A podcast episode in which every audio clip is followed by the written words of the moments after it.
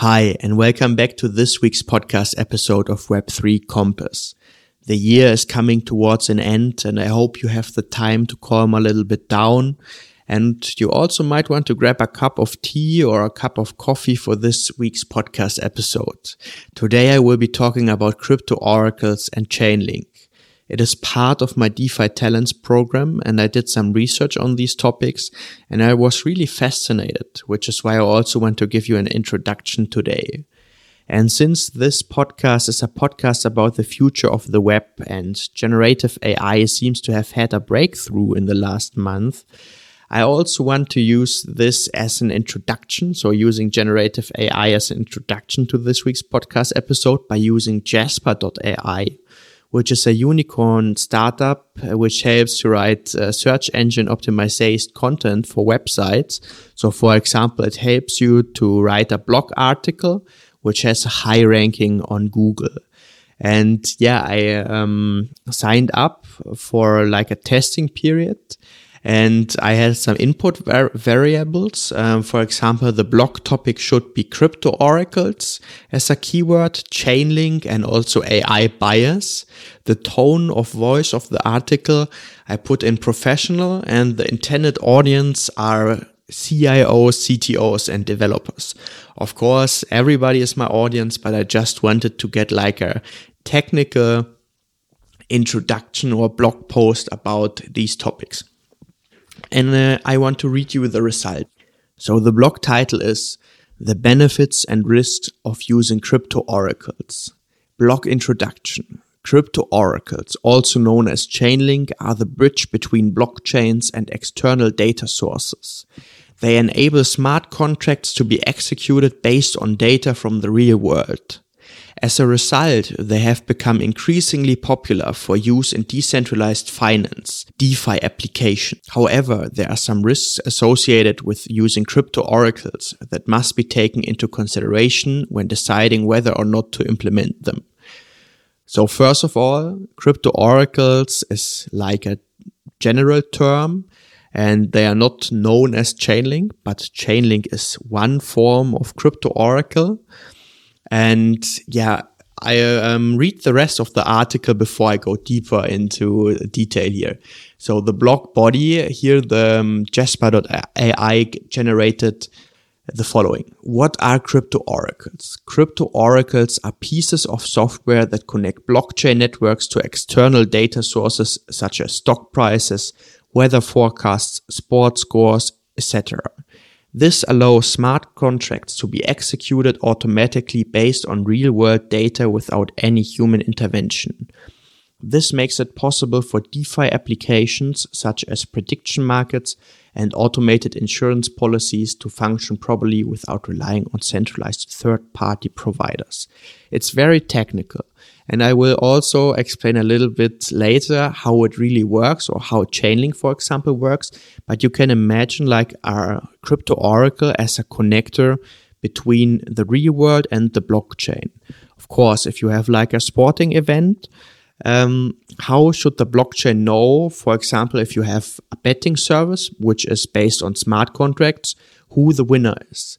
And here the oracle is needed, which transfers the result of the game, for example, on the blockchain. But I also read about examples um, of insurance. If you have, for example, um, a climate event like a hurricane or maybe like extreme heat, and um, you have some sort of insurance for these events, then it could, for example, be, be, measured in the real world.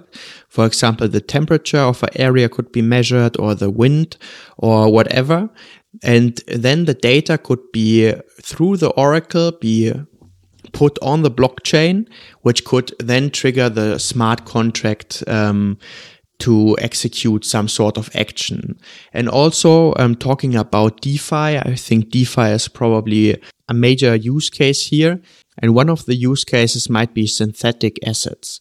So synthetic assets, or sometimes they are also um, known as synths, are a combination of cryptocurrencies and traditional derivative assets. So basically, you could say they are tokenized derivatives. So they are created by creating a crypto token for the derivative. And um, yeah, it's now very in the in the finance direction. But um, of course, also if you have like um, such instruments on the blockchain, the real life data, for example, of the underlying stock price, um, needs to get on the blockchain. And it might be abstract, and you always have to think um, a lot of crypto projects are creating solutions for problems which are not really problems. This is my observation um, over the last year. But there are also use cases, and um, one of them could be, as I said before, insurance. And one insurance is um, Ping An, which is like I think the largest Chinese insurance. And I also sent in the past a very interesting article in the Web3 Compass Discord channel. So if you have not joined yet, um, check in the link in the show notes of the podcast. You can see it directly in your Spotify or Apple player or whatever you are using. And they have completely automated the, the insurance process for car damages. And it's very, very interesting. And I think blockchain could have here like a very good use case. But now I also, I'm not finished on the article. So the next part is risk of using crypto oracles, also from Jasper.ai. The main risks associated, and I'm reading now the article, the main risks associated with using crypto oracles is the potential for AI bias in their algorithms. AI bias occurs when the algorithm used by an oracle is not trained properly and thus produces inaccurate results due to its inherent biases. For example, if a crypto oracle is giving stock prices from a biased source, then it will produce inaccurate forecasts because it has been trained on inaccurate data. Additionally, malicious actors can manipulate an oracle results by feeding it false data in order to take advantage of smart contract vulnerabilities. Finally, crypto oracles may also be vulnerable to attack due to their reliance on centralized third-party providers such as web APIs and off-chain databases. If one of these services experience an outage, then the Oracle will not be able to provide accurate results until the service is restored. So first of all, I'm amazed by generative AI. This text is flawless. It reads like it has been written by a human and also from like a content perspective it is true because you have to feed the oracle the right data. And of course you also have to think about ways of manipulation. And i will later also talk about it but the oracle networks in an ideal case have to be decentralized because a blockchain really wants to avoid the centralized source of information. But also talking about um, gen um, general problems of artificial in intelligence, it is like this shit in, shit out, um, where you feed like wrong or false data and you get um, a false result. Um, you also don't want this to happen. It reminds me of the artificial intelligence hiring bias. You uh, might also want to check it out. But now the blog article is also not finished. I want to read you lastly the conclusion. And it says the following. Crypto oracles offer a powerful way for developers to create decentralized applications that rely on real world data. However, there are some risks associated with using them, such as AI bias and reliance on centralized third party providers that must be taken into account before implementation. By understanding these risks and taking steps to mitigate them appropriately, developers can ensure that their DeFi applications remain secure and reliable even in volatile market conditions. Amazing, right? Um, I mean, this opens a whole new market. And generative AI, I also tested, uh, maybe some words about this. I also tested like the how do you say it, the the Codex tool of um, OpenAI, which is also um, the company behind Chat GPT, and um, you, for example, could build like a calculator. I couldn't build. Um, I also have to say that I couldn't build complex applications, but I mean like for content perspective, if you are, for example, an expert on a subject and you want to generate just um, search engine optimized content for your website. You could fill hundreds of blog posts in in days by using this, and just um, how do you say it in English? Just going through the text and making it smooth and um, doing some minor corrections. But on the other hand, um, of course, there will also be the, the way that people will manipulate it and will just uh, create content from the generative AI. And um, there are no experts on the matter and will put out false information. But now coming back to crypto oracles, I think this is uh, extremely interesting because it just makes the area of um, blockchain technology use cases much broader because it also brings real world data to the blockchain. And I want to talk about Chainlink. Chainlink is a decentralized blockchain oracle network, probably the most famous was created in 2017. And of course, the goal um, of oracles, as said before, is to bring real world data to the blockchain. So oracles are some sort of intermediary. And really important is um, also, as, as I said before, that there's no centralized source of information because it would be a single point of failure and it could be corrupted. And talking about betting, for example, it's also very important that you have several nodes, for example, Oracle nodes, which give the right result and that they are not compromised because if you have like a smart contract um, the the information has to be right. Yeah, how does the process work? Um, for example, at Chainlink.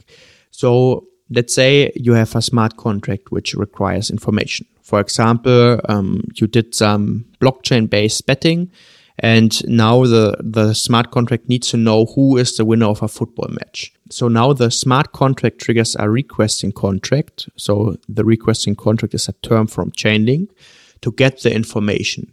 Chainlink registers this as an event. And now Chainlink receives the requesting contract and creates a Chainlink service level agreement, like an SLA contract, in order to get off chain data.